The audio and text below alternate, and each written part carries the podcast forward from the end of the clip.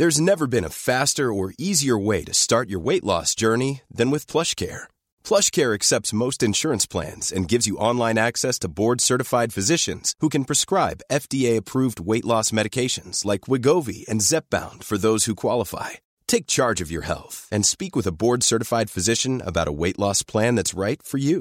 Get started today at plushcare.com slash weight loss. That's plushcare.com slash weight loss. plushcare.com slash weight loss.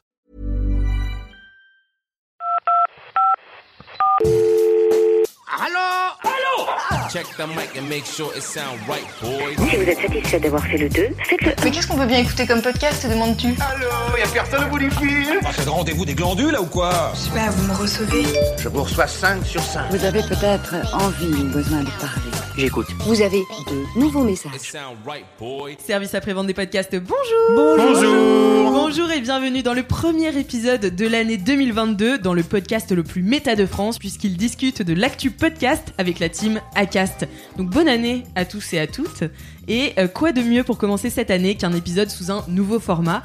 Je vous en parlais déjà en, en fin 2021. Cette année, on va lancer des formats un peu de table ronde avec des podcasteristes hébergés et monétisés par Acast et des membres de la team Acast Émérite. pour donner un peu des idées et inspirer les créateuristes de demain, mais aussi d'aujourd'hui, qui nous écoutent. Euh, on lance ce format euh, parcours. Alors je l'ai appelé comme ça. Je sais pas, Pas si mal. vous avez des. Parcours ah ouais. Parcours. Ok, je lance ce format parcours avec l'un de nos podcasteurs les plus prolifiques. Il a créé le magazine web Mademoiselle il y a maintenant 16 ans, puis il l'a vendu en 2020 pour se lancer à fond dans l'aventure podcastique en solo. Euh, chez Mademoiselle, il avait déjà développé les podcasts Histoire de Daron, Histoire de succès et The Boys Club, et il a étiré ce concept d'interview longue et deep en créant une véritable franchise. Je sais que c'était un mot qu'on voulait pas utiliser, mais j'ai pas trouvé mieux. Une déclinaison, voilà. galaxie. Les- une galaxie de podcasts. Ah, c'est beau, c'est beau. Un univers. Un univers de podcasts. Voilà. Les histoires, euh, les histoires de par Fab, Fab Florent. Donc, euh, en plus de ça, il a un blog, des newsletters, un Twitch, un YouTube et apparemment des journées de 58 heures. C'est, vous l'avez bien sûr deviné, Fabrice Florent qui est avec nous aujourd'hui. Oh, salut. Oh là là, quelle belle présentation. C'est magnifique. Ça a duré 15 minutes, mais ça valait le coup. Est-ce que je t'ai bien présenté? Oui. Ok, bah super. Alors on continue, à côté de moi, côté team Acast, nous avons Cédric qui est directeur des contenus et qui sera un peu l'éclairage stratégique du parcours de Fab, et Salomé, euh, directrice commerciale d'Acast, qui euh, va mettre en perspective tout l'aspect business de son parcours. Salut à vous deux. Bonjour, bonjour. Salut Maintenant que les présentations sont faites et qu'on a dit bonne année, blablabla, on va passer au cœur du sujet. Fab, est-ce que tu peux nous donner un adjectif pour chacun de tes podcasts Comme ça, ça va te permettre un peu de les nommer et de les présenter euh, en fonction de ce qui t'évoque un petit peu. Waouh, c'est trop dur. hein. Euh, un adjectif ou un mot? Un mot, vas-y, un mot. Euh, Alors, d'une manière générale, je crois que pour tous mes podcasts, ça serait un peu transmission, d'accord, et partage, Wow. d'accord, parce que c'est vraiment le truc. Euh, après, pour histoire de Daron, il y a un côté, euh, je trouve très bienveillant.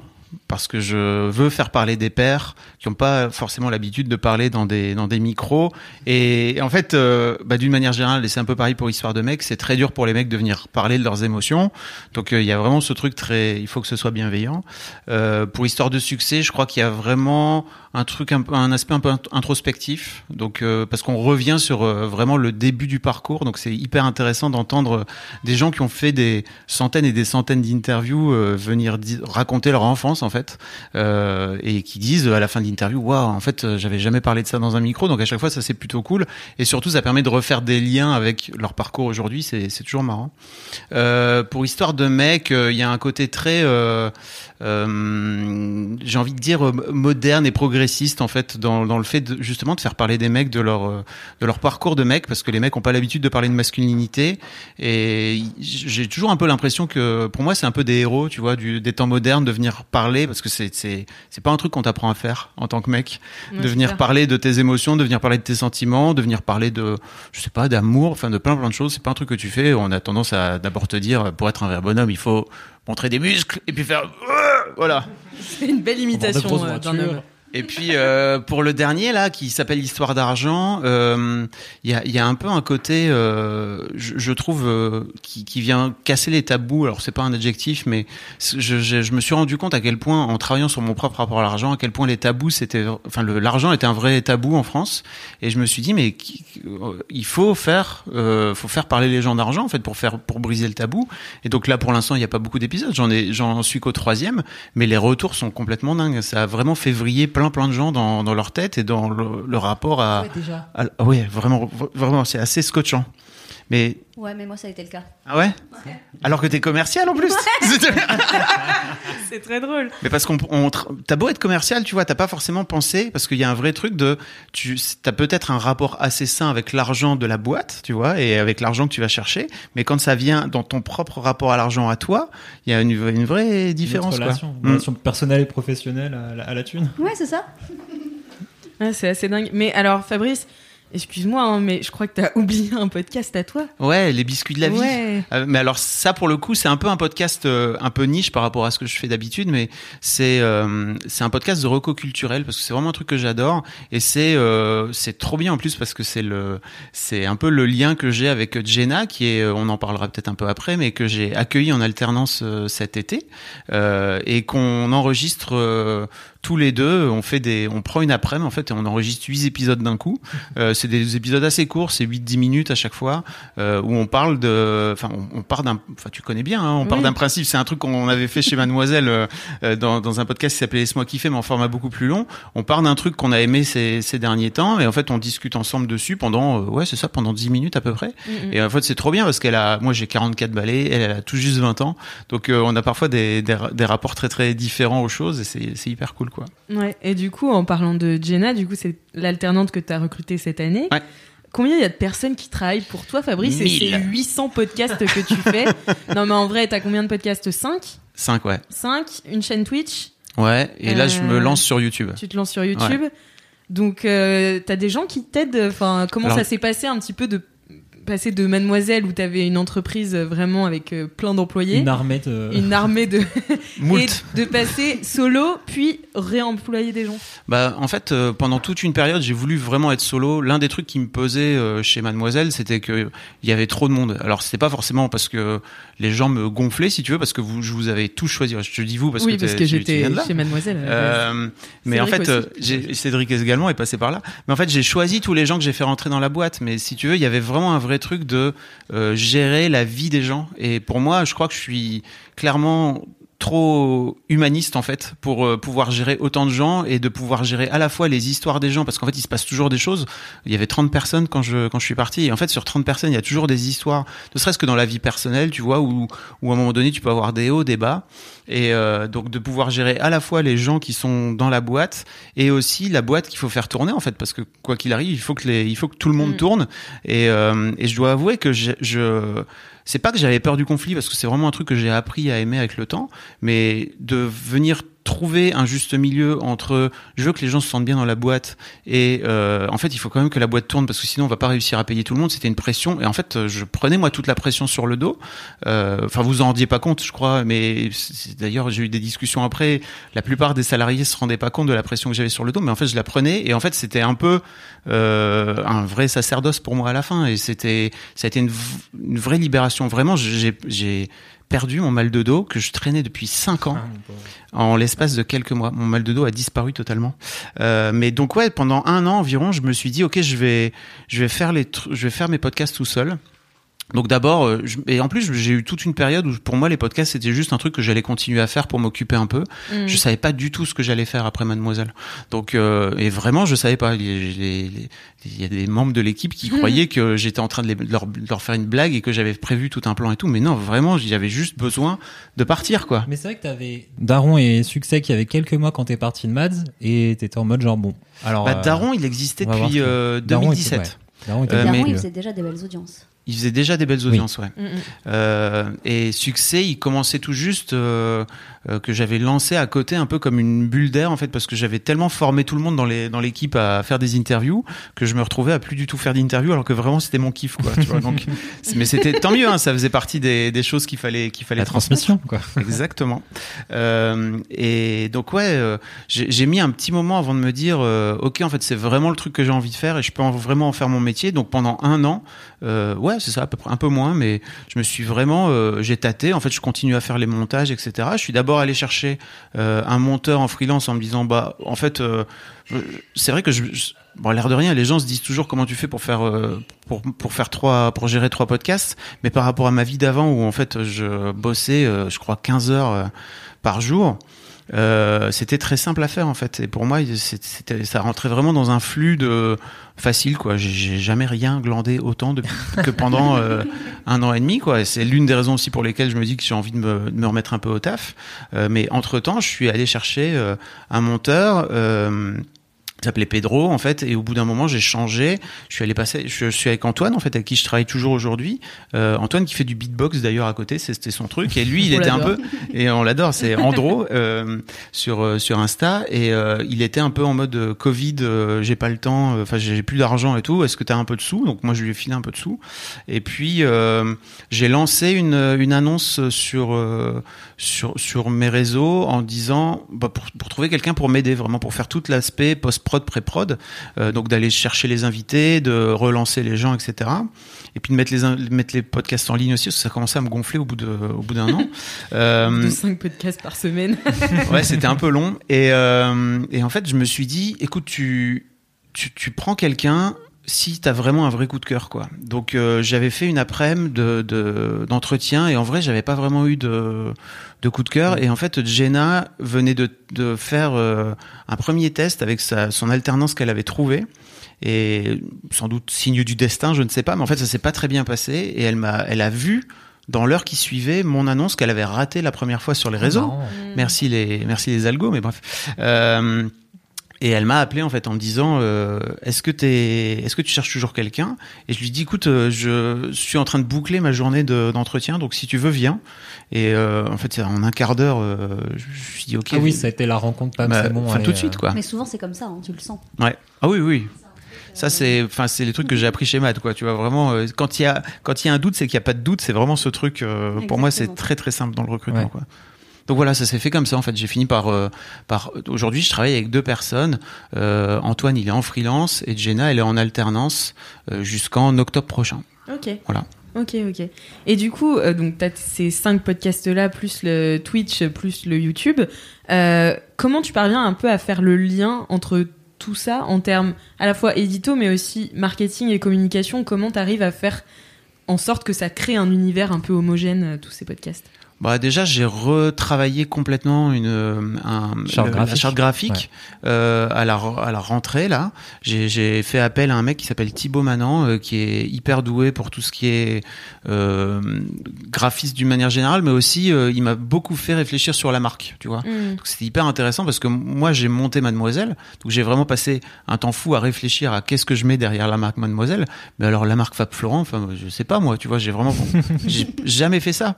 Et donc c'est un vrai gros travail déjà parce qu'il faut que je me fasse un peu violence sur en vrai, euh, tu peux vendre de la même façon ta pomme à toi que tu as pu vendre Mademoiselle pendant des années et des années. Donc ça, c'est un vrai gros challenge pour moi, euh, sur lequel je suis encore en train de bosser. Hein. C'est pas, c'est pas, c'est pas Mhm. terminé. Euh, et en fait, c'était très intéressant de faire ce travail avec lui parce que il avait un œil complètement extérieur à, à, à qui j'étais, au travail que je faisais, et il a fini par me proposer un nouveau logo, une nouvelle charte graphique, euh, qui- que aujourd'hui, en fait, on peut, on peut décliner euh, sans aucun souci, quoi. Mm. Donc euh, voilà, ça fait partie des, des trucs sur lesquels euh, j'ai commencé à bosser. Et puis après, euh, en fait, c'est dur à dire parce que j'ai pas encore vraiment réfléchi à la façon dont, dont je goupille tout ça. Pour moi, je le fais un peu. Je le fais un peu. euh, Alors les podcasts, c'est sûr et certain, c'est-à-dire que vraiment tout est programmé et vraiment il y a un flux de production qui est qui est fait. Où bah c'est assez rare maintenant que je me retrouve euh, en rade, Ouais. tu vois, d'épisodes à me dire oh putain, Mm. faut que j'enregistre quelque chose. Euh, donc ça pour le coup, c'est plutôt plus trop le cas. Mais sinon, sur tout l'aspect de de suivi des réseaux, etc. Je sais que c'est un truc sur lequel il faut que je, je fasse un travail et j'ai Mm. pas vraiment de bons conseils à donner. Pour moi, c'est juste ça me gonfle un peu de faire ce travail-là Mm. vers- envers les envers les plateformes en fait Ouais. parce que euh, j'ai toujours un peu ce truc où je me dis que tu vas publier un truc que euh, 10% de tes de tes followers seulement vont voir et en fait ça me ça me fait un peu chier clairement je, Mm. ça, ça me pique un peu Euh, en revanche le truc sur lequel euh, je, je, je mets de la je mets beaucoup de- d'affect c'est ma newsletter en fait que j'envoie à à 3000 personnes maintenant, euh, toutes tous les 15 jours, où je raconte un petit peu, euh, je sais pas, mes états d'âme, Ouais. je sais même pas. euh, pour moi, c'est une forme d'introspection et c'est cool en fait parce que c'est le seul truc que j'écris à peu près aujourd'hui, parce que j'ai beaucoup écrit chez Mademoiselle et euh, aujourd'hui c'est à peu près le seul truc que j'écris, que je prends le temps d'écrire et sur lequel je, je, passe un peu de temps en fait à me dire ok de quoi je- de quoi j'ai envie de parler cette semaine et de partager aussi avec les gens et apparemment ça les ça les éclaire beaucoup euh, ce que je suis en train de raconter parce que je raconte mes prises de tête bah ça typiquement ça fait partie d'un ce que je te racontais juste avant de me vendre moi plutôt que de vendre Ouais. mademoiselle ça fait partie des, des prises de tête que j'ai affrontées euh, j'ai aussi beaucoup euh, réfléchi à partager de trucs sur l'argent et donc euh, d'avoir des gens aussi qui me répondent ça permet de pouvoir nourrir le tout quoi Mm, mm, mm. Mais c'est vrai que la newsletter, pour le coup, ça c'est un point. euh, nous, on conseille souvent à nos aux podcasteurs, aux créateurs de se lancer dans une newsletter pour un peu la même raison. C'est-à-dire que les autres, euh, les autres plateformes, c'est pas toi qui maîtrise forcément la mise en avant dessus. Mm. Donc, il faut avoir. euh, C'est pas inintéressant d'avoir un canal de marketing que tu maîtrises euh, un peu de bout en bout. Euh, et effectivement, toi, ton utilisation de la newsletter est super intéressante parce que tu tiens aussi au courant un peu ben, tes abonnés sur ce qui se passe. C'est pas que euh, voilà mes épisodes qui sont sortis, c'est voilà ce qui se passe dans ma vie personnelle, professionnelle, comment ça influe sur mes épisodes. Et t'as beaucoup de retours de tes donc de tes lecteurs et lectrices de la newsletter qui te répondent, qui disent ah bah ça aussi ça m'inspire, ça fait partie de la Les gens Galaxy Fabflow finalement. Les gens me répondent, ouais, c'est Ouais. c'est hyper intéressant. Alors après, j'ai toujours un peu de mal à leur re-répondre parce que sinon je me dis que je vais rentrer dans une boucle infinie. Ouais. Et après, tu Mais- rentres dans des relations. euh, Mais euh, mais en fait c'est hyper ouais c'est ça mais c'est hyper intéressant de de voir que euh, un truc qui vient de moi à la base a fini par les toucher eux quoi tu vois c'est toujours un peu toujours un peu le jeu quoi Tu utilises quel outil pour ta newsletter? Euh, MailerLite MailerLite. voilà c'est gratuit jusqu'à euh, 5000 abonnés je crois Oui, ça fait le, Donc, ça laisse bien. le temps de donc tester. déjà tu euh, peux tu peux enfin pour avant d'avoir 5000 abonnés faut y aller quoi mm.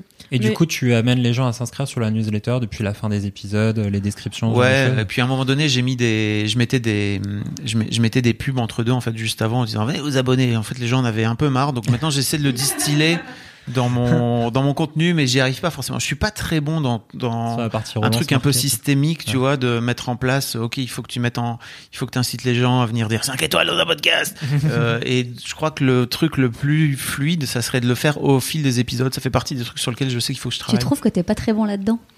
Ouais. C'est drôle parce qu'on te prend souvent en exemple en Ouais. fait Ah, ok. auprès des podcasteurs indés en disant bah écoutez euh, Ok, ils sont bah, là, ils sont des succès. Bah comme quoi tout est une tu vois tout est tout est relatif Ouais. mais moi je sais que je pourrais vraiment m'améliorer et devenir le maître de façon beaucoup plus euh, fluide et de façon plus naturelle en fait dans le flux des dans le flux des- de la discussion plutôt que de venir balancer un truc en disant Ouais. et puis tu peux aussi t'abonner là dernièrement ce que j'ai fait c'est que j'ai rétréci mon intro de d'environ deux minutes en fait Ouais, ça, c'est Euh, assez juste- important. C'est ce qu'on conseille aussi beaucoup aux podcasteurs de réduire l'intro parce que Google, euh, même au niveau SEO, en fait, euh, Google va aller euh, euh, trans- Transcripté. transcripter Joli verbe. ouais. Euh, les podcasts lui-même. Ok. Et donc, euh, en fait, euh, plus l'intro est courte Ouais. et efficace, plus elle, est, elle remonte dans les Et surtout pour des nouveaux auditeurs, des nouveaux auditorices, euh, d'arriver et d'avoir des intros longues quand ils connaissent pas forcément, ça, enfin, ça écarte le moment où tu plonges dans le sujet. Exactement. Donc, euh, toujours important, ouais, de- d'avoir un podcast qui dure une heure et demie s'il faut, mais d'avoir une intro qui soit un peu. Mm, mm. Mais ça c'est dur ouais. aussi tu vois de le faire de réfléchir à ok comment tu fais pour de, de prendre. Ok, je fais ça depuis six mois. Est-ce que c'est toujours un bon truc ou pas Mm. Euh, Surtout que j'ai un peu ce truc où je réécoute pas vraiment mes épisodes une fois qu'ils sont diffusés, alors que typiquement chez Mademoiselle, je passais mon temps à lire ce qu'on était en train de produire, tu vois. Et donc en fait, quand tu lis, t'es aussi en train de le consommer, euh, même si c'était en plus c'était pas forcément mes articles, je lisais les articles du reste de l'équipe. Euh, et tu te rends compte aussi des trucs qui marchent moins bien dans le dans le système, dans le dans le site, la façon dont tu pourrais améliorer la lisibilité, etc. Et c'est un truc que je fais beaucoup moins avec euh, mes propres podcasts parce que c'est vrai que je les réécoute pas euh, en Mhm. live, quoi, tu vois. Ouais, bah ouais. Ils sont, ils sont longs. je devrais pourtant, mais, mais oui. ouais.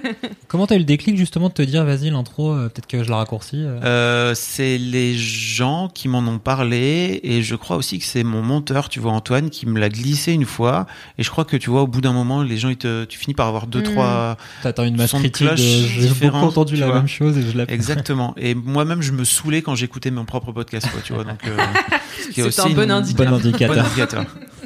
Moi, j'ai l'impression aussi que ce qui fait que ton univers est homogène, c'est aussi ta personne. Et ça, c'est quelque chose qu'on voit beaucoup euh, se développer dans le podcast. C'est peut-être pour ça que vous aimiez pas mon mot franchise. Parce qu'en fait, non, mais c'est vrai, tu mets beaucoup de ta personne et c'est pas du tout capitaliste. Mais tu vois, quand je te dis de, d'écrire tes podcasts, c'est toujours quelque chose qui a un rapport avec toi. Et du coup, t'es un vrai influenceur, entre guillemets.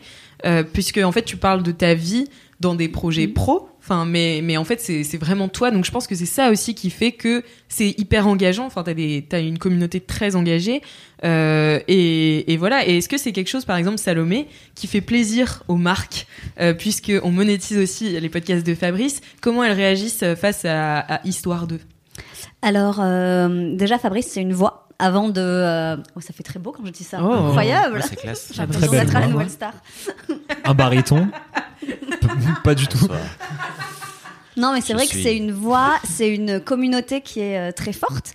Euh, et ça, c'est quelque chose que les marques, elles apprécient euh, particulièrement et notamment dans le podcast. Euh, ensuite, effectivement, il y a toute cette déclinaison qui permet, nous aussi, de pouvoir proposer euh, différents euh, podcasts à une marque lorsqu'on a, par exemple, déjà booké en sponsoring. Si je prends l'exemple, par exemple, de LinkedIn qu'on a eu avec Histoire de succès. On a eu une campagne deux fois sur Histoire de succès.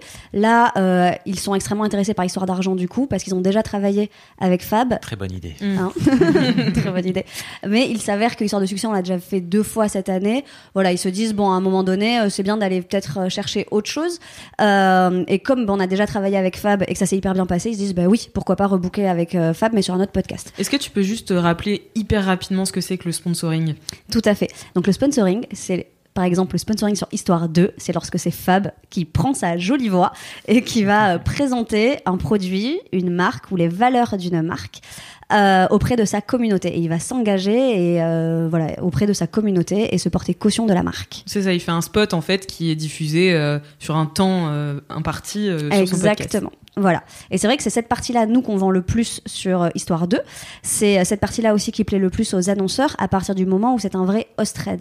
C'est-à-dire à partir du moment où c'est vraiment le podcasteur qui va prendre la parole et influencer sur sa communauté. Sinon, bon, en toute transparence, on a plein de marques qui nous disent, bah non, dans ce cas-là, on fait un spot classique, euh, Oui, ça suffit, besoin euh, voilà, ouais. pas besoin de, de faire euh, une voix antenne, par exemple. Euh, sur Fab, ce qui va plaire aussi, c'est la créativité des messages. Puisque, et l'énergie qu'il y met dans ses messages. Parce que c'est vrai que tu as une voix qui est. Non, mais c'est vrai. J'ai l'impression que t'es Ah, tu euh, à la réunion parents-prof. euh, alors, le petit Fabrice. c'est clair, lui il dit rien, il est en train de se mordre les doigts. Non, mais c'est vrai que c'est la créativité, le dynamisme euh, que tu mets dans tes messages. Nous, souvent, c'est euh, la première chose qu'on nous, qu'on nous dit quand même. hein, c'est que c'est C'est vrai clair. que c'est dynamique. Il y a toujours une, euh, il y a une musique à côté qui, toi, te permet, je vais peut-être dire une bêtise, mais auprès de tes auditeurs, de savoir que c'est un sponsoring oui c'est vrai ou un message publicitaire et qui permet aussi de dynamiser le message que tu fais euh, passer. Euh, et puis surtout, euh, Oui, pour le, oui, c'est un petit tapis sonore qui est toujours le même. C'est-à-dire Ouais, que c'est comme ça. ça, c'est un effet un peu pavlovien de bonjour, là c'est un message publicitaire, voilà un peu de musique pour que ça l'accompagne, c'est sympa. Et vous savez que c'est un espace de pub. Et en fait, ça rend aussi bah, du coup euh, le sponsor ultra dynamique. Euh, et ça, ça plaît beaucoup aux marques. Fab, toi, t'as pas peur de faire des sponsors ou de faire de la publicité? T'es hyper à l'aise avec le sujet euh, et ça se ressent dans les messages dans les scripts que tu fais, dans les messages que tu enregistres. Et ça, c'est extrêmement important puisque c'est vrai que bah, c'est pas compliqué, mais en sponsoring, ça coûte quand même au coût pour 1000 très cher, hein, on est à 60 euros du CPM. Coup pour Euh, 1000, c'est donc euh, le prix Le pour prix 1000 pour écoutes. 1000 1000 écoutes. Voilà, 1000 Exactement. Impressions. du sponsor. Euh, si euh, le podcasteur il n'est pas emballé par un produit qu'il va euh, présenter auprès de sa communauté, ça se ressent, c'est merdique. On va pas se mentir, à un moment donné c'est euh, à chier. hein, euh, donc, euh, Ok. C'est vrai. Voilà. donc, euh, donc du coup il faut vraiment, euh, c'est hyper important et le fait d'être à l'aise sur le sponsoring c'est très très important. Ouais, et c'est d'autant plus important aussi pour les auditeuristes, quoi. Faire un sponsoring ou se sentir un peu forcé de faire un truc, Mhm. euh, franchement, tes auditeurs, ils le perçoivent pas très bien non plus, ni pour toi, ni pour la marque, si le message, il est tout pourri et qu'ils ont l'impression que personne a envie d'être là, quoi. Mm, mm. Exactement. Et toi, du coup, Fab, comment tu choisis euh, euh, ces campagnes-là? Euh, Comment aussi tu as réussi à avoir ce rapport un peu euh, Décomplexé. euh, décomplexé pub, ouais. et puis aussi euh, euh, euh, précurseur en France, j'ai l'impression, C'est vrai. euh, par rapport à, au- au- à la pub dans le podcast? Bah, en fait, euh, j'ai dû payer euh, 30 salariés pendant des années grâce à la pub, si tu veux. Et donc Mm. pour moi, j'ai, alors je, je vais Oui, pas parce que dire- Mademoiselle, c'était un média indépendant. Voilà, Mademoiselle, c'était un média indépendant, autofinancé totalement. Donc, si tu veux, c'était tout mon argent. Il n'y avait pas d'investisseur derrière. Euh, donc, l'objectif, c'était vraiment, enfin, mon argent, c'était l'argent de la boîte. Mais en tout cas, il n'y avait pas d'investisseur derrière qui pouvait. Histoire euh, d'argent. si la boîte, euh, si la boîte paie- perdait, tu vois, des sous, en fait, ça venait taper directement dans dans la structure de, de l'entreprise, quoi. Donc c'était embêtant. Euh, donc si tu veux, et je vais pas faire comme si ça, j'ai j'ai toujours été à l'aise avec ça, mais j'ai beaucoup travaillé là-dessus Mm, mm. en me disant qu'en fait, euh, pour moi, la publicité, d'abord, je suis passé par l'aspect, ok, c'est un pis-aller en fait. Et puis après, j'ai compris que en fait, c'était pas du tout un pis-aller, c'était vraiment une façon de, de faire de, de, de faire euh, grandir l'écosystème et de aussi proposer à toutes ces lectrices et ces lecteurs euh, à l'époque sur Mademoiselle et donc aujourd'hui mes auditrices et mes auditeurs euh, un contenu qui soit gratuit en fait. Mm, mm. parce que les gens ont pas l'habitude et je crois que l'un des problèmes actuellement dans les médias web d'une manière générale et dans les médias c'est que euh, on n'a pas assez expliqué aux, aux gens qui sont en train de consommer le média euh, combien ça coûte derrière de le faire tourner. C'est un truc que j'ai fait beaucoup avec Mademoiselle là j'ai un projet de de podcast justement pour expliquer un petit peu comment ça fonctionne, mon système, etc. J'ai eu, j'ai reçu plein de questions euh, pour expliquer justement en toute transparence la façon dont euh, bah, donc je gagne de l'argent. Donc à l'époque où Mademoiselle gagnait de l'argent et euh, aujourd'hui, moi j'ai compris qu'en fait les, les marques qui venaient annoncer euh, à la- à l'époque sur Mademoiselle, mais aujourd'hui sur mes podcasts, en fait elles venaient aussi me soutenir, elles venaient me proposer de, de pouvoir euh, faire euh, faire de continuer à faire des choses de façon gratuite et de le proposer de façon gratuite aux, aux gens. Euh, et en fait, euh, l'un des trucs qui est bien chez vous, avec vous, et c'est le moment où je vous cire un peu les pompes. Yes. Mais en fait, Chacun son tour. non, mais je, et en fait, je vous le dis de façon très transparente parce que moi, je le dis à tous les gens avec qui j'ai pu, j'ai pu euh, euh, discuter de, de ma relation avec Acast, euh, c'est que j'ai j'ai bossé avec beaucoup de régies extérieures chez Mademoiselle. Et en fait, c'est très très rare d'avoir des gens qui soient à la fois capables de comprendre côté éditeur et de- d'être capables aussi de monétiser euh, tout en étant extérieur à la boîte. Moi, j'ai eu des régies euh, qui euh, me monétisaient et qui en même temps voulaient me racheter. Donc si tu veux, c'est complètement fucked up comme relation parce qu'il y a vraiment ce truc de, en fait, le mec arrivait pour faire un débrief et il me disait bon, avant tout, est-ce que t'es à vendre? Je lui disais bah non, pas du tout. Et donc, euh, et en fait, je me disais mais donc en fait, il peut décider demain d'arrêter de me de, de, de me faire gagner de la- de l'argent, euh, d'attendre que je m'écroule et de pouvoir euh, me dire bon bah écoute finalement je vais te racheter quoi. Donc c'était vraiment bizarre. Euh, et en fait chez vous il y a vraiment ce truc où bah, il y a une équipe déjà qui connaît très bien le contenu et qui adore le contenu, enfin une équipe commerciale qui adore le contenu. Et vous de votre côté côté côté contenu vous aimez ça aussi, vous aimez Mm. le, enfin, vous venez du vous venez du contenu en fait. Oui, c'est vrai Et généralement, c'est pas vraiment le cas. Donc vous êtes à la fois, vous avez à la fois ce truc de de presta, euh, et on va dire d'hébergeur, quoi, parce que ça c'est un vrai truc de presta technique. Euh, vous êtes aussi extrêmement bon en contenu et la preuve vous en faites, donc vous savez faire. Euh, et puis en fait, commercialement, vous avez une équipe qui tourne, qui tourne super bien et qui connaît bien le métier et qui connaît les podcasts qu'elle vend, parce que c'est ça aussi qui est compliqué, quoi. C'est que c'est très dur. Et pour moi, tu vois, ces trois ces trois pieds là en fait euh, technique euh, contenu et, market- et marketing slash commercial c'est le truc qui permet de faire bien tourner l'internet d'une manière générale euh, en tout cas les les, les, les médias quoi tu vois c'est donc euh, donc voilà c'est aussi parce que les équipes de Salomé viennent aussi m'amener des des je crois que d'abord ça filtre en fait tu vois elles Oui, filtrent à leur niveau et quand elles viennent me voir en général c'est avec un truc franchement c'est très rare je crois les fois où j'ai dit en fait non ça me va pas parce que pour moi ça fait. Pour moi, ça, il y, a y a jamais rien où je me suis dit non mais t'es complètement à côté de la plaque quoi. non mais vraiment. Non, il y a euh, parfois ça nous arrive d'interroger les podcasteurs avant quand on a des marques par exemple pour l'alcool, pour voilà des marques sur lesquelles euh, on sait que le sujet est touchy. Dans ce cas-là, on interroge avant le podcasteur. Après, c'est vrai que dans toutes les recommandations qu'on fait, c'est toujours la marque qui valide et après, nous on va voir le podcasteur pour savoir s'il est d'accord ou pas. Mm. Puisque ce qui est d'intéressant aussi souvent, c'est l'angle édito à prendre. Euh, par exemple, euh, si je prends une idée, euh, voyons, hum, hum, j'en ai pas là tout de suite, H&M. Euh, H&M, par exemple, on va dire, bah, toute la partie euh, H&M, elle m'intéresse pas, j'ai pas envie de faire de la pub pour H&M, mais par exemple, toute la partie upcycling euh, et euh, toute la partie écologie, par exemple, de H&M, c'est ce qui va m'intéresser, donc on peut peut-être retravailler euh, Mhm. cette partie-là. Euh, et c'est comme ça qu'on va réussir à avoir un message euh, qui est à la fois authentique pour le podcasteur et sa communauté et qui va plaire à la marque aussi. Je vais te poser une question que tu poses souvent dans tes podcasts. Euh, Ah, oh, Est-ce qu'il y a un sujet, le podcasteur une question Ah. à laquelle tu aurais voulu répondre et sur un Ah, sujet sur ouais. lequel on t'a pas amené Euh, ah, c'est intéressant. Bah, pour moi, le, le vrai, le vrai truc qui va, qui est un peu en, en complément de ce que je viens de dire, c'est comment faire pour que les gens euh, finissent par payer aussi les, les créateurs. Et pour moi, c'est un peu le, c'est l'étape euh, de, de 2020, quoi. Tu vois, c'est ok. Donc euh, en 2000, vous avez tout bouffé, le tout, contenu tout gratuit. Euh, en 2010, on a commencé à mettre de plus en plus euh, des paywalls et des machins. Et en fait, en 2020, euh, on va aussi mettre en place des technos qui vont permettre de pouvoir payer facilement. Et je crois que les gens vont prendre conscience que c'est hyper important de de, de soutenir leurs créateurs de, de contenu préférés. Et ça fait partie des questions sur lesquelles je, je m'interroge. Et notamment, j'ai fait une interview euh, il y a pas très longtemps, alors peut-être que je spoil, mais on verra, euh, avec euh, Papatriarca qui est chez vous et qui est... Et en fait, on a fait une, euh, on a fait une discussion qui garde uniquement pour ses, pour ses abonnés Acas Plus. Euh, et en Donc, fait, Acas Plus, juste pour remettre un Mm. petit peu de contexte. Alors c'est le- la boîte à outils pour que les podcasteurs puissent mettre en place leur abonnement. C'est pas un abonnement Exactement. qui va Acast, c'est un abonnement qui va aux podcasteurs, mais avec Merci. les outils effectivement qu'on leur met à, à dispo. Et voilà, et en fait, on a, il m'a dit, en fait, ta carte blanche, on parle de ce que tu veux, et j'ai, j'ai trouvé ça hyper important de dire merci, en fait, aux gens euh, qui le soutiennent, en fait, et qui lui filent, alors, je sais plus, 5, 6, 7 euros par mois. Ouais. Euh, et je trouve ça, je trouve que c'est assez, euh, c'est assez génial qu'il y ait de plus en plus de créateurs qui s'y mettent, et surtout de gens qui suivent, en fait, parce que si un créateur s'y met et qu'il y a personne qui va s'abonner, Oui, ça a c'est aucun intérêt, quoi. Mm, mm. Donc, c'est euh, vrai que le côté soutien direct en plus, enfin voilà, c'est les deux piliers de l'économie des médias depuis longtemps, la pub d'un côté et l'abonnement de l'autre.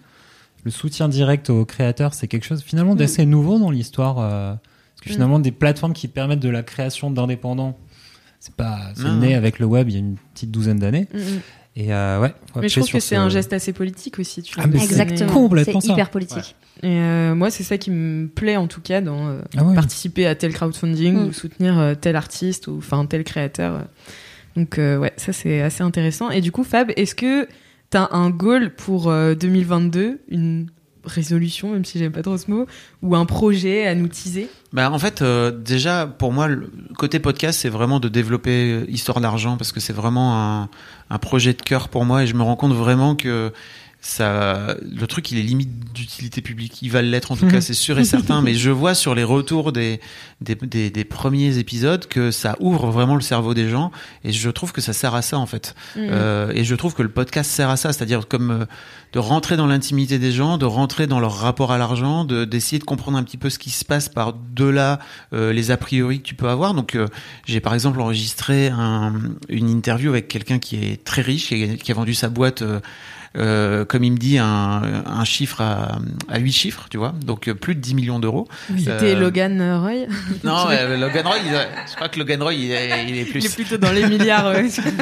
Euh, et en fait, c'était hyper intéressant parce que de le faire parler de, de son rapport à l'argent, alors qu'en fait, il est très riche aujourd'hui, il a plus besoin de travailler. Je crois que on, on projette énormément de choses par rapport à ça, et on est dans une société tellement polarisée là. C'est pas pour faire mon mon chroniqueur de chez Pascal Pro, mais il y a un vrai vrai truc. En fait. Plus ça va, plus on est dans une société polarisée et en fait on finit par plaquer euh, sur les gens des, des préjugés qu'on peut avoir sur eux, euh, sur leur gueule et donc forcément avec va derrière tout un tas d'opinions, etc. Alors qu'en fait on prend jamais le temps de demander aux gens ce qui se passe euh, dans leur tête, même si t'es riche à millions en fait, qu'est-ce qui se passe? Et je trouve que, enfin notamment cette interview qui va sortir bientôt, je vous la tease un peu, mais Oh, wow. mais elle je- je- moi, en tout cas, elle m'a ouvert la tête, donc je pars du principe qu'elle va forcément ouvrir la tête d'autres gens, quoi. Voilà. Ouais. Non, mais je suis assez d'accord. Moi, c'est vrai que c'est un sujet, euh, l'histoire d'argent. J'étais là. hmm. Très envie Oui. d'écouter ça euh, parce que c'est vrai, comme tu dis, c'est tabou. Donc on sait pas comment les, Oui, comment autres. euh, et puis c'est un truc tellement, euh, même qui renvoie parfois, à même c'est sûr, jusqu'à l'enfance.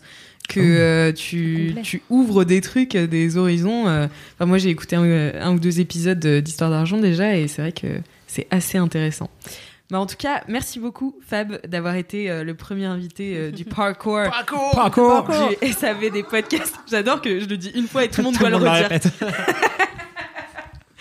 Merci d'avoir été là. Merci Salomé. Merci Cédric. Merci euh, d'avoir euh, euh, participé et donné euh, votre, euh, vos éclairages. Et puis, euh, merci à vous, chers auditeurs et auditrices, d'avoir écouté ce podcast jusqu'au bout. Si vous l'avez aimé, bien sûr, vous pouvez mettre 5 étoiles sur Apple Podcast. Mettez des petits Sur commentaires. Spotify aussi maintenant. Sur. Spotify. C'est vrai, on peut mettre des étoiles oui. sur Spotify. ouais. Bien sûr, mettez des étoiles où vous pouvez, laissez-nous des commentaires. Vous pouvez aussi nous envoyer euh, des audios, des questions en audio à bonjouratacast.com. On n'en a toujours pas reçu, mais si jamais vous en avez, euh, n'hésitez pas, on les fera euh, euh, passer dans le podcast et on y répondra avec grand plaisir. Et on vous dit à la semaine prochaine. À la semaine pro. Ciao Ciao.